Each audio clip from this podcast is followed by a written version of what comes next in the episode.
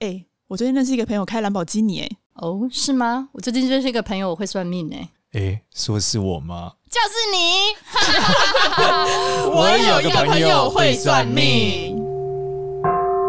嗨，大家好，我是多多。Hello，大家好，我是芝芝。嗨，大家好，我是少年。哇，转眼间我们要过年了。对啊，今年又过年了，好快。对，我那天发了一张梗图，就是说发生了种种原因。其实今天是我最后一次这个录录影片了，今年最后一次。对啊，原因是因为再过几天就要过年了。大家就问我说：“少年你怎么了？是不是生病了？为什么不再录影片了？”其实没有，是因为要过年了。我们同事说要录一个梗片这样。然后反正总而言之呢，因为我们要跨到二零二四了嘛。那最近其实其实大家如果有听我们上一次讲说二零二四年的东西，其实最近应该会很有感觉。那我们最近就。再一次把这个时事讲出来，然后去对应，让大家理解一下二零二四到底会怎么样，好不好？嗯、首先呢，我就要讲一个，就是我们讲嘛，在二零，很多人都问我说，二零二三年到二零二四年跨年，这跨年的过程中，到底什么时候会是真正有明年的运气，对吧？大家都有听过说。哎，那个好像听说在年底的时候就已经有明年的运气了，嗯，到底是什么时候呢？啊，以前有一些人讲更长，他说听说过了这个端午节就已经有明年的运气了，嗯，对，所以这时间点很难抓。嗯，但是呢，事实上是什么？一般来说，我们是用节气来看啊。我们认为从在大雪之后，大雪就节气的大雪，大概是在十一月还是十二月多，我忘了，反正就十二月初吧，应该就已经是。会有明年的运气，嗯？你说农历吗？犀利，犀利，犀利。对，嗯、那接下来我们一般来说，像我们游泳的是一些中医的技术，五运六气图，可能从这个大寒开始。嗯，那可能有的人会比较严谨一点，用立春，立春大概就已经是呃二月多了。那这几个技术呢，呃一月多还二月多，我忘了，反正就是在过年前，不是刚好在过年。那但最严谨必然换，一定是在农历过年嘛，是绝对的，就是大年初一后一定是换到隔年。那最近发生了很多时事，透过这些时事呢，我们可以跟大家讲，其实我们已经感觉到整体的这个流年运势已经开始变换了。首先，第一个就是说，我们之前不是讲过，在这个年底的时候，就是贪狼化忌会再一波的反复。相信大家在这个二零二三的时候，已经前面已经感受过贪狼化忌的各种力量了嘛，就是各种爆出来。嗯、那中间在秋天的时候，好像哎。消失一阵子，你可以再解释一下贪狼化忌它会造成的影响哦。贪狼化忌简单来说就是桃花劫嘛，因为异性造成的困境嘛，嗯，然后各种欲望的不满足嘛，嗯、大概这样，或是艺术家啊，或是我们是娱乐艺人啊、网红啊出问题，就贪狼化忌嘛，或是娱乐上的问题。当然，我我觉得这里面我们可以从二零二三年的中间，大概是在啊、呃、夏天的时候看了很多新闻，对吧？很多明星被讲这 Me Too 的事情，那在。冬天的时候，最近我们从十二月中开始，大概是大雪之后，你会发现，哎，又开始有很多有一些性骚扰的新闻。像前几天有一个是呃一个很资深的一个好像拍修复传统影片的导演，六十几岁，然后对呃一个二十出头岁的女生就是一样，就喝醉酒怎么样带回家，然后迷途一个非常惨的事情。然后同时间，我们还可以看到是最近很多人离婚嘛，各式各样的人离婚，甚至大家在讨论说。呃，离婚这件事到底是不是？因为是不是一个问题？对，这里面讲的是因为之前是那个、嗯、呃一个艺人叫 George 嘛，张兆志，他是个两性专家嘛，然后最后离婚了。那大家就开始讨论说，两性专家终究是离婚了。那可能有一派就是站在说，你看吧，就搞不定，必然离婚。那另外一派就是说，离婚又不是什么大事，大家好来好去就就离开嘛，类似这样。那其中他们的这个离婚的节点是因为女生年纪比较小。他们在一起十年，从二十七到三十七岁。那到三十七岁之后，他想生小孩，可是男生不想生小孩，因为男生年纪比较长，但男生不想有小孩。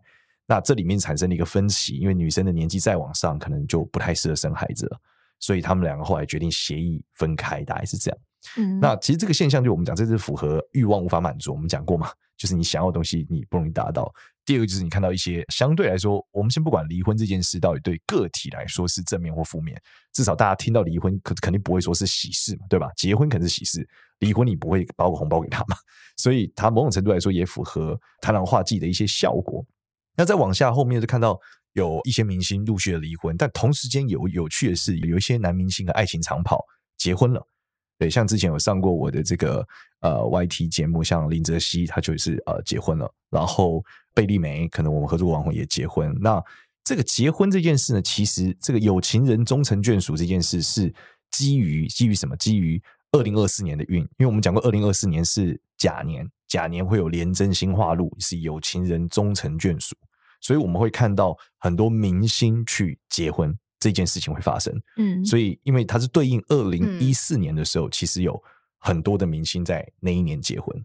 所以我们在就发现，每逢甲年就会容易有情人终成眷属。当然，我们节目的两位也的确在二零二四年正式脱单了。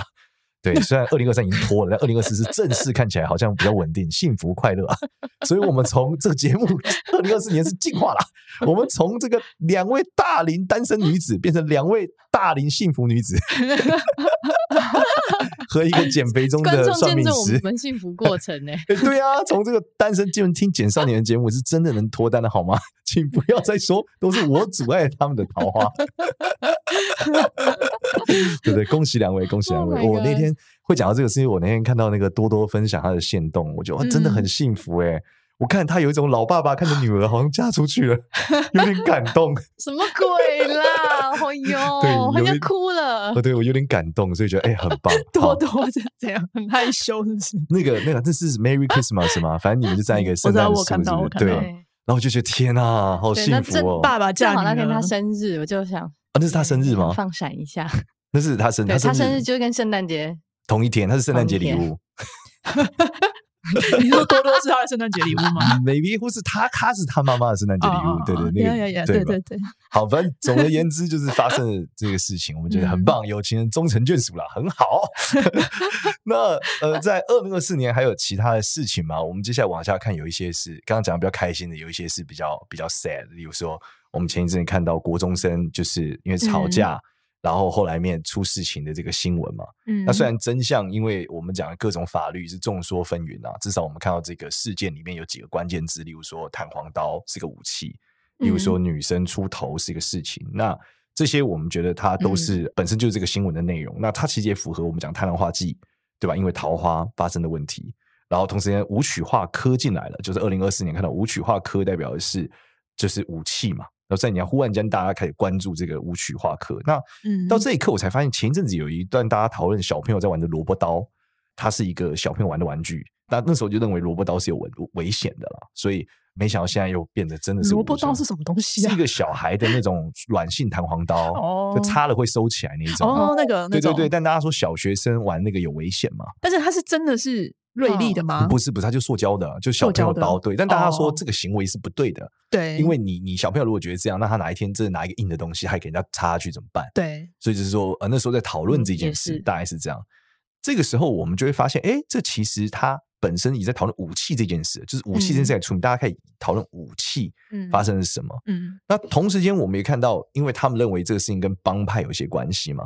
所以其实我们讲，本身二零二三年讲太阴化科，就是指阴暗面的事情被爆出来。我们相信有看到很多爆料的新闻，对不对？然后这种桃花劫各种官员的，对，甚至官员外遇的新闻也超级无敌多嘛。嗯。但是在我们再加到二零二四年讲的是太阳化忌，是传统父权受到打击。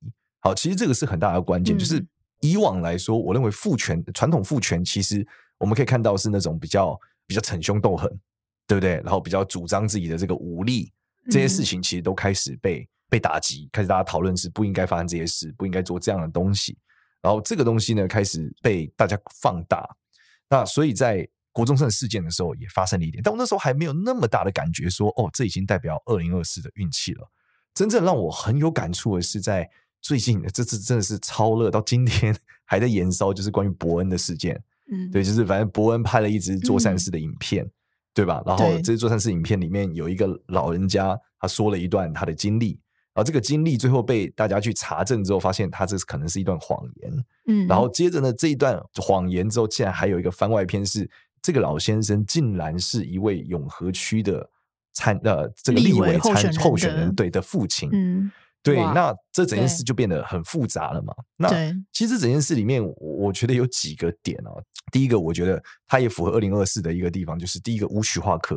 嗯，我相信，因为这个影片一出来以后，大家就是关注说这个退休军人的安排。对，所以你这也是无曲化科嘛？嗯、你想，我们在整个二零二三年从来没有那么关心过军人过，对吧？忽然间大家都关心起退休军人啊，对吧？就是在二零二四年的这个时间，二零二三年的这个大学之后。那第二个点是，呃，这件事情再往下变成是这个女生也因为她的她她她她的事情爆发了，是她爸爸制造的一个困境。嗯，那其实我们在讲太阳化忌的时候，我并没有这个习惯把太阳化忌联想到父亲。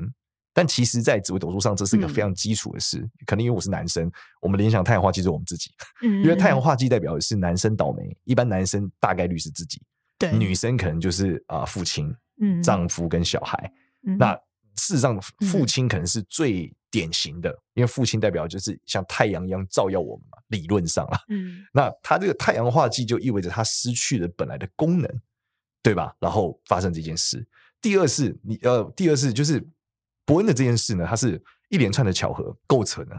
第一个，他可能没有想到真的有一个这样的人；第二个，这样的人竟然还这样，这样只好才说了一个呃编造的内容。第三是这个人编造的内容里面，竟然还是一个立委候选人的爸爸。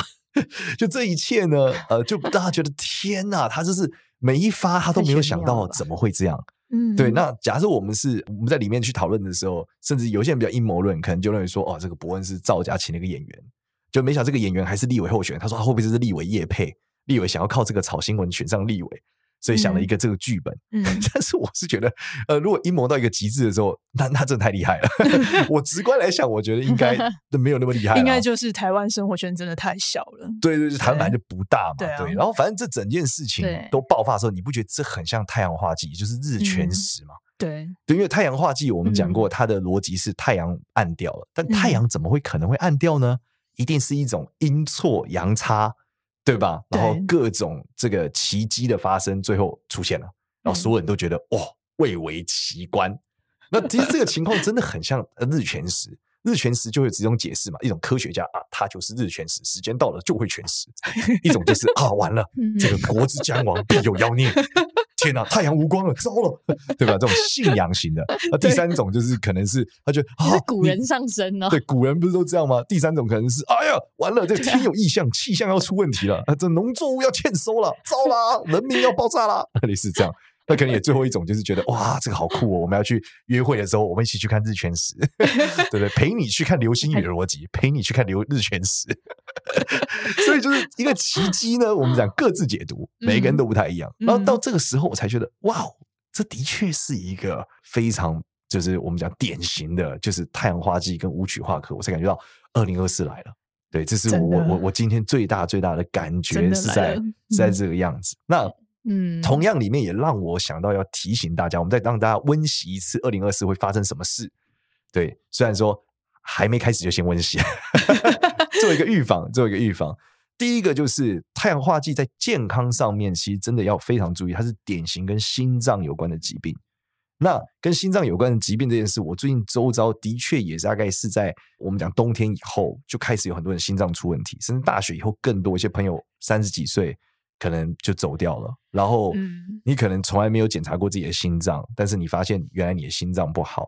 那这件事，我有个朋友的妈妈也是，原本也好好的，可是也忽然间因为什么主动脉剥离或什么之类的离开了。相信大家最近这几年听到很多人有这个状况。这一件事情呢，我也跟大家分享我个人很有趣的感触，就是我看面相的时候，发现我的心脏有问题。然后我是怎么看的？首先有几个点，就是我的这个耳，我的耳垂上面有一个斜纹。这个叫有一个折纹，嗯，这个耳垂有折纹呢，在古代的时候就说要注意心脏的问题。那后来呢，我的这个呃师兄他们去检查那个论文，发现耳垂有折纹的人，大概率在照 X 在照超音波的时候，脖子里面会有组织的增生，所以血会上不去，所以造成血上不去脑以后，所以耳垂没有得到足够的营养，所以它有折痕，因为耳垂是会越来越长的，嗯，它是不不会有折痕的。所以，当你有这个时候，你就要注意你有心脏的问题。所以，我就去照了颈部超音波跟心脏超音波。颈部超音波一照，我的确是有这个增生。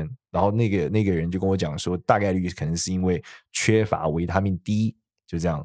那就是少，我就少太少晒太阳了，就我就不运动嘛，怎么晒太阳？所以我觉得维他命 D 应该是大部分人都缺乏了。每个人去每个人去抽血去检查，大家都缺乏，我也超缺啊、哦？是吗？你晒成这样还超缺？对，超缺。晒这么，你这个一定是要用补的。你是什么维他命 D 吸尘器啊？没有没有，一定要用吃的。这个晒太 阳，我觉得这真的是微乎其微的补充，真的。OK，好。因为我我每一个同事们去健检，每个人的报告出来都是缺乏维他命 D，、哦、然后他们都说一定要用吃的。好，这是。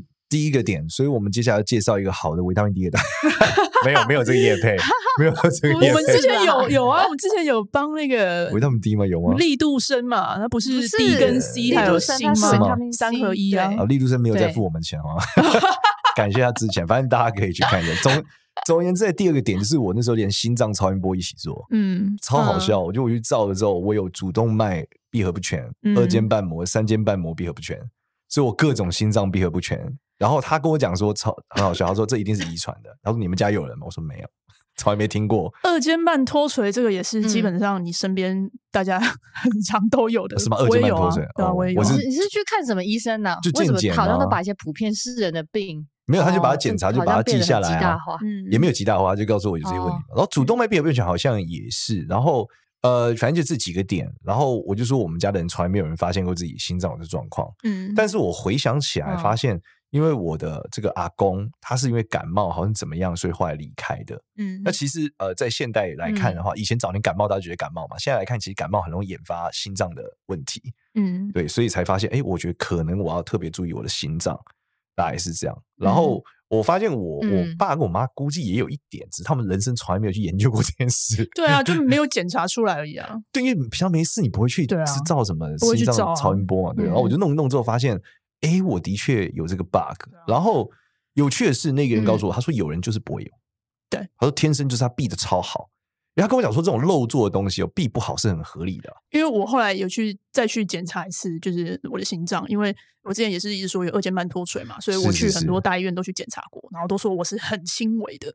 然后，但是因为我每一次去看耳鼻喉科的时候，医生去听我心脏的时候，都说我我有心杂音。嗯、对，然后所以我去呃今年吧，嗯、还是去年忘记了，就是体检的时候我就再去检查一次，然后他就说这个东西呢，就像你讲的，你是肉做的，你一定就是会有一些地方就是会有点小小的问题，但就是看它是大或小，小他就想说、哦、那个医生就跟我举例说，例如一个一个气密窗好了，它不可能百分之百完全不透气。哦它一定会有一一点点地方呢，对，不是百分之百闭合的。他说其实就是这样，所以我我才发现这其实就是什么？这其实是面相里面为什么有些人什么三根贯印啊，然后他心脏超猛，嗯，他可能就很密嘛，嗯，就不公平，他天生就比你屌，对啊，加班不会死。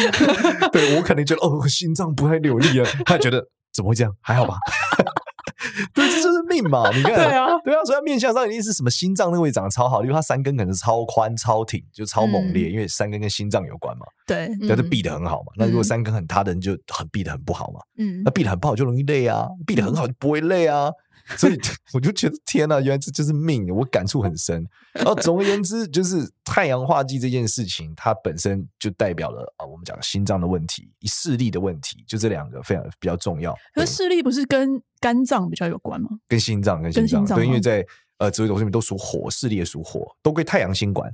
在紫微斗数里面，你看到你的太阳星如果化忌，大概率你的视力是会有问题的。嗯，好，那。这件事情呢，又延伸出来，就是说，除了健康以外，嗯、太阳化剂，我我觉得第一个就是爸爸容易有问题，因为我们之前讲是名人会出事嘛。嗯，那如果回到个人身上里面，大概率是你家的男性亲属，而其中我们讲年龄越大，出事的概率越高，所以父亲可能会带给你一些困扰。嗯，所以如果你本身父亲就很容易制造困扰的人，你可能要。有个心理准备，可以怎么预防？呃，这个可能就关心一下你父亲，对。但 如果你的民众心理，对，但如果你的父亲 就是属于一直能制造问题的人，其实你也你也只能习惯接受这个事实了。拜爸爸的爸爸，爸爸的爸爸的爸爸，对，你但替你的父亲超度他的爷爷是有一些方向，也是一个好处。嗯，对对对。但是大概率来看，就是呃，这个是你可以做个心理准备。嗯，但是呢，我们讲过，呃，在二零二四年。我们先把太阳星讲完哈，太阳星还包含了就是这个视力出问题，对吧？然后心脏出问题之外，二零二四呃，太阳星也代表民生，也代表去海外的问题，移动在出国，在国外出问题，所以建议大家二零二四年尽量去治安比较好的地方，嗯，不要去那种太危险的呃地区或是国家，是容易比较这个出状况。柬埔寨吗？诶，柬埔寨看你去哪了？对对对对对，看你去哪。如果你是柬埔寨上班，我觉得有点危险啊。对，你去柬埔寨观光，我觉得可能还行，还行。对对，但同样的逻辑，你去印度上班，可能我觉得还好。去印度观光，我觉得你可能要注意一下，要注意一下。对对 对对对对对对对对对。那如果是埃及，可能两者我上班我不太熟，但观光的确听起来大家都是有出一些状况的。对对对，所以大家我觉得注意一下，好不好？注意一下。嗯。那诶，都多都在欧洲嘛，对欧洲感觉好像观光治安不是很好，对不对？会有小偷啊什么之类的。我觉得就是他没有那种打打杀杀，那种像美国那种拿持枪杀人，嗯，但很多小摸小偷是真的。我自己自己手机就被偷过啊！你知道我一个朋友就是德国人，他是汉堡人。哦他就说在，在在汉堡，其实你大家拿刀去捅别人的比例比美国高很多哎。哎呦，对啊，他说他只是不知道而已。他就是汉堡人啊，他就哦，他就说其实他们是有这个事情的。对啊，对啊。我管这个是什么？那个英伦黑帮 style，就是欧洲黑帮都是属于直接把你捅死。但是就是我觉得这就是当地的那种就是 gangster 嘛。但是你你你观光，我觉得反而还好。那那小偷他就是看谁好容易下手嘛。对，会不会是因为美国有枪啊，所以不用捅，他拿刀拿枪抵着你头，你就都把东西掏出来。美国枪支泛滥嘛，也是有可能。对啊，所以 对，好，反正欧洲没有办法，没有持，哎，没有，对，没有合法持枪吧？只有瑞士没持枪，但瑞士他那个对，但是他们那个就是枪击案的那个比例超级低的，因为他们管制的关系。哦，对，反正总而言之就是大家这旅游小心啦。至于我们讲到会有空难，只是空空难真的太难防，你怎么防？嗯，因为它的概率第一极低。第二，它猝不及防，嗯、对吧？你各种检查，只能说大家做好一点航空公司啦，嗯、不要做那些就是感觉这个失事率很高的航空公司，红好不好？对，会多或多出一点钱嘛，就是多花一点钱买一个平安。我觉得在二零二四年主要是这样。好，那我们现在讲完太阳，我说我们倒着讲，因为太阳化忌意味着你要为爸爸烦恼。但第二个点是武曲星化科，意味着财神爷显灵啦。嗯，那我们其实有讲过，就财神爷呢是保佑孝子的。所以呢，你可以把你二零二四年预期产生的这个父亲困扰整合进对财神爷的愿望里，说就是你希望父亲平安嘛，你愿意多多支持多点多少灯，做什么法会普度众生，或是说这个呃让这冤亲债主就是有有的吃或过得更好，那只希望保佑你的父亲过得更好，包括你过得更好，或者你的祖先。嗯、那我们最近在推广教大家，就是说你跟财神爷今天许愿发财的时候，建议你把爸妈帮都进去。最好当然是你把爸妈带去了，这是最棒。那如果你没有办法带爸妈，你可以有个方案，就是说你今年赚到钱，你保证你今年偷偷赚的钱百分之三十会给你爸妈。嗯，假设你本来从来没给过，那你可能给百分之十就很多了。嗯嗯。但如果你你你就是本来就来给，你可能本来拿百分之十、百分之二十，那现在可以更多一点，对吧？用百分之三四十。政府算我们的爸妈吗？政府可能不不那么直接了，每每年扣税也都百分之很多。呃，对，但你给自己要，我觉得亲生父母可能影响更大一点啊。政府当然算嘛，政府当然算。但只是就是亲生父母可能更近一点。呃、那有人会说，可是我爸妈他们乱花，爸妈去赌博什么的。啊、前一阵就有新闻嘛，啊、我们也有一个粉丝来问了、啊。对，那其实就是你用爸爸的名字捐钱给神明，也是一个方向嘛。你希望他变好嘛，哦、对不对？嗯嗯、用妈妈的钱、名字去捐钱给财神爷。那这都是一个 deal 嘛？那不给钱给礼物可以吗？你说给他们礼物也可以啊，也可以，但是他的金额得对价嘛，就你得对价出一个状态。不过你爸妈爱赌博，你会不会捐给礼物给他，他也拿去卖掉、当掉之类的？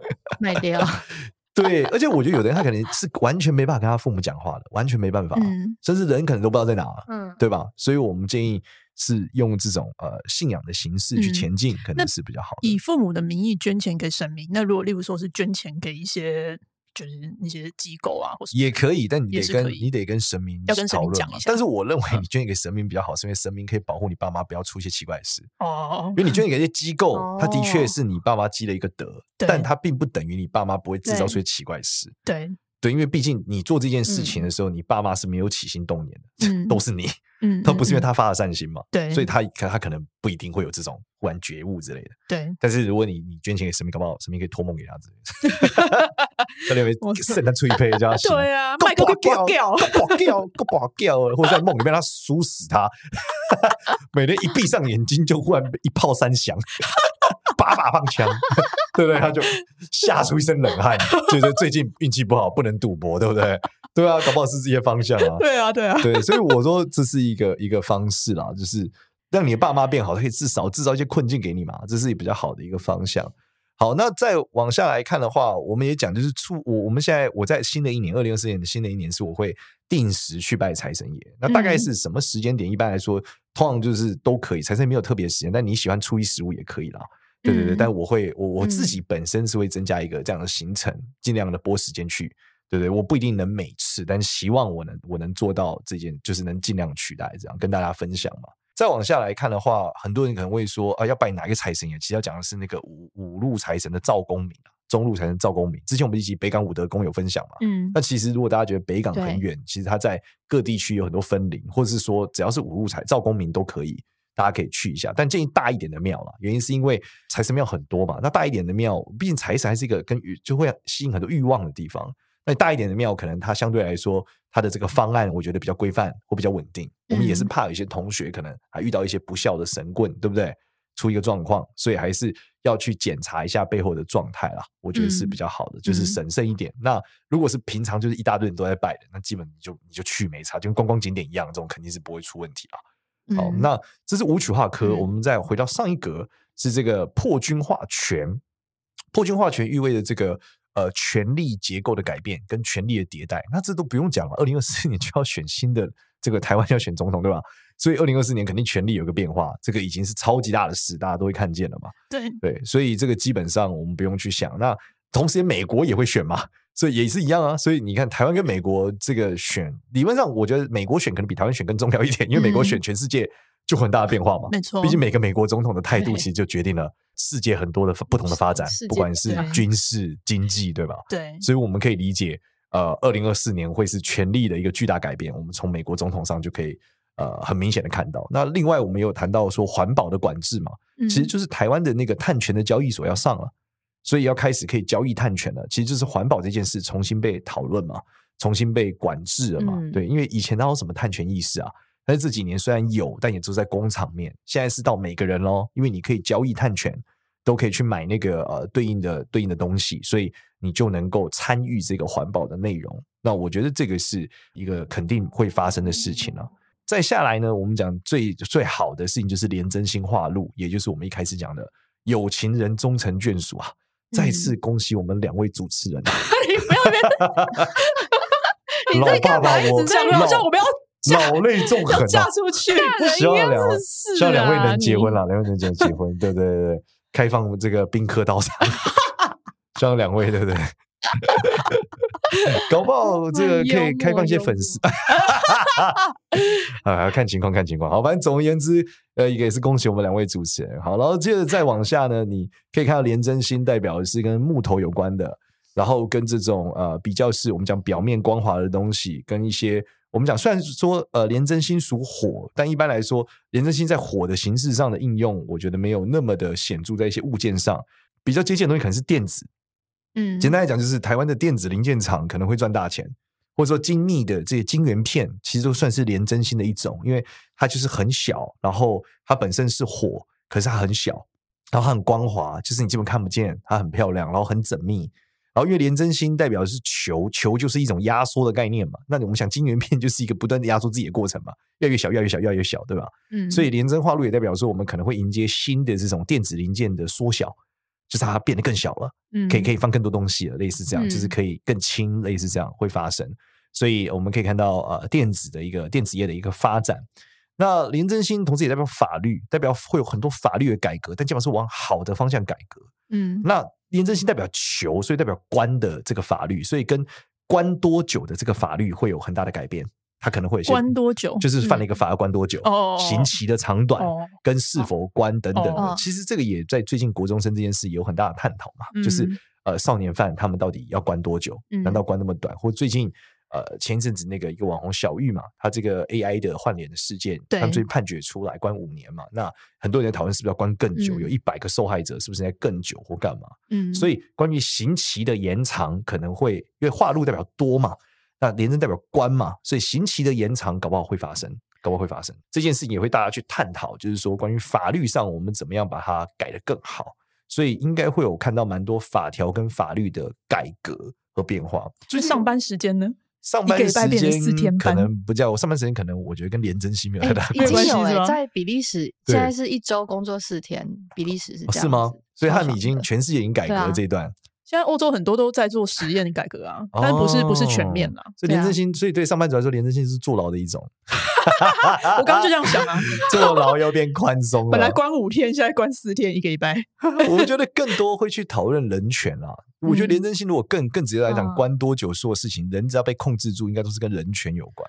人权的话，那就像现在美国，美国在今年下半年的时候，超多各种工会啊，他们那些对人人权的扩张嘛，所以如果感觉上人权要紧缩的同学，好像不太会发生了。人权紧，如果廉贞星跟人权有关，更多应该是在丙年的时候发生，也就是在 二零二六年的时候，因为明年是甲年嘛，二零二六年的时候会会发生这件事情。嗯，对。然后在里面来看的话，这个廉贞星本身的话，也跟这种柏拉图式的爱情有关，所以我们可以预期一些笔友这件事情会会开始重新发生。就是以前可能这个 Tinder 是漏友，那现在可能转成笔友了，可能会有些笔友的服务、笔友的 App、笔友软件，就见不到人，也没有办法见面，可是是文字上的谈情说爱，或意识形态上的谈情说爱，这个东西会变多，会变多。不是有一个学语言的一个 App 吗？我叫什么？是朵林果还是什么？是吗？多多。结果呢？Lingo 对啊，然后就很多人在上面去学，然后分享自己的学习进度啊，然后就找到另一半了。他就分享，然后就有别人说：“哇，你好棒，你今天就是可以达成你的目标了，然后你又升级了，就是你的语言能力。”对对，然后就找到另一半了。而且是他可以讨论，就在聊天，聊聊就在一起。对啊，他就是他就是，所以就现在就是国外就是很多人就在讲嘛，他们说可能大家就不是去这种传统的这种就是爱情去帮你去 match 的这种，没错，反而是到这种有有特殊的功能的。不论是像呃像美食评论的 app 啊，或者是像这个刚刚讲这个语言学习的 app，没，因为大家上去了以后，其实基本上就是你在上面去评论的时候，就会帮助别人可能去了解你大概是一个什么样的人嘛。那或者是你一起学习语言，那每个人就有共同的兴趣嘛。所以你已经先天的本来就有一个一个。一个内容，你可以去对对跟对方去聊天去讨论。对，我然后我就说，哎，我们节目好像时常也有这种也有这种状态啦，就是说因为我们的节目而恋爱，对不对？对，所以我觉得，哎，那。这里面要讲的这个比较有趣啊，是这个我们讲有一位粉丝叫英杰，那这个英杰是他们他跟他女朋友在一起，竟然是因为我们。对，他说呢，这个 呃，在去年的十月底，因为呃，我们的一个他们的一个共同朋友参加了我们举办这个陆队长陆队长这支这整队出发的结果，然后 take 了两位单身人士，就 take 他们两个。所以这两位好像不是我们的粉丝，这两位不是我们粉丝，对，是他的朋友是我们的粉丝，他朋友是月老来着，然后 take 了他们，结果呢，他们就开始讯息聊天，相约见面，然后后来就在一起了，没错，天啊！所以我们觉得廉贞化禄可能明年会有更多了，所以建议大家尽量在我们的 IG 跟我 底下留言啊。我说哇塞，我随便设一个任务，说哎，请请粉丝们就是要参与我们的活动的话，留言然后艾特你的两个单身朋友。没错，我随便设一个任务，然后这个这个太厉害了，就促成一段佳缘。对，促成一段佳缘，就顺手拈来。真的真的，让我们觉得哇，非常之厉害啊，非非常非常棒。所以恭喜这个英姐啦，竟然是遇到了一个真爱。因为我有个朋友会算命，好不好？你看我们这个节目不止帮主持人脱单，我们还帮粉丝的朋友脱单。拖超远！我当下听到，我想说，月老真的跟得上我们的这个新玩法哎、欸！你们知道说，在社群媒体上要怎么样？没错没错，所以是哈以以后以后大家有任何参加那种 hashtag 抽奖活动，记得 tag 单身，你觉得很配的朋友，两个 tag 起来。搞不好就有机会在一起，对啊。然后以上就是我们二零二四年整体大运的分析啦，也再一次跟大家的提醒啊，嗯，好不好？希望大家二零二四年都能够发大财，有情人终成眷属。谢谢大家，祝大家新年快乐！喜欢我们的话呢，记得到 Apple Podcast 给我们五星好评，也关注一下我有个朋友会算命的 IG 跟 Facebook。谢谢，拜拜，拜拜。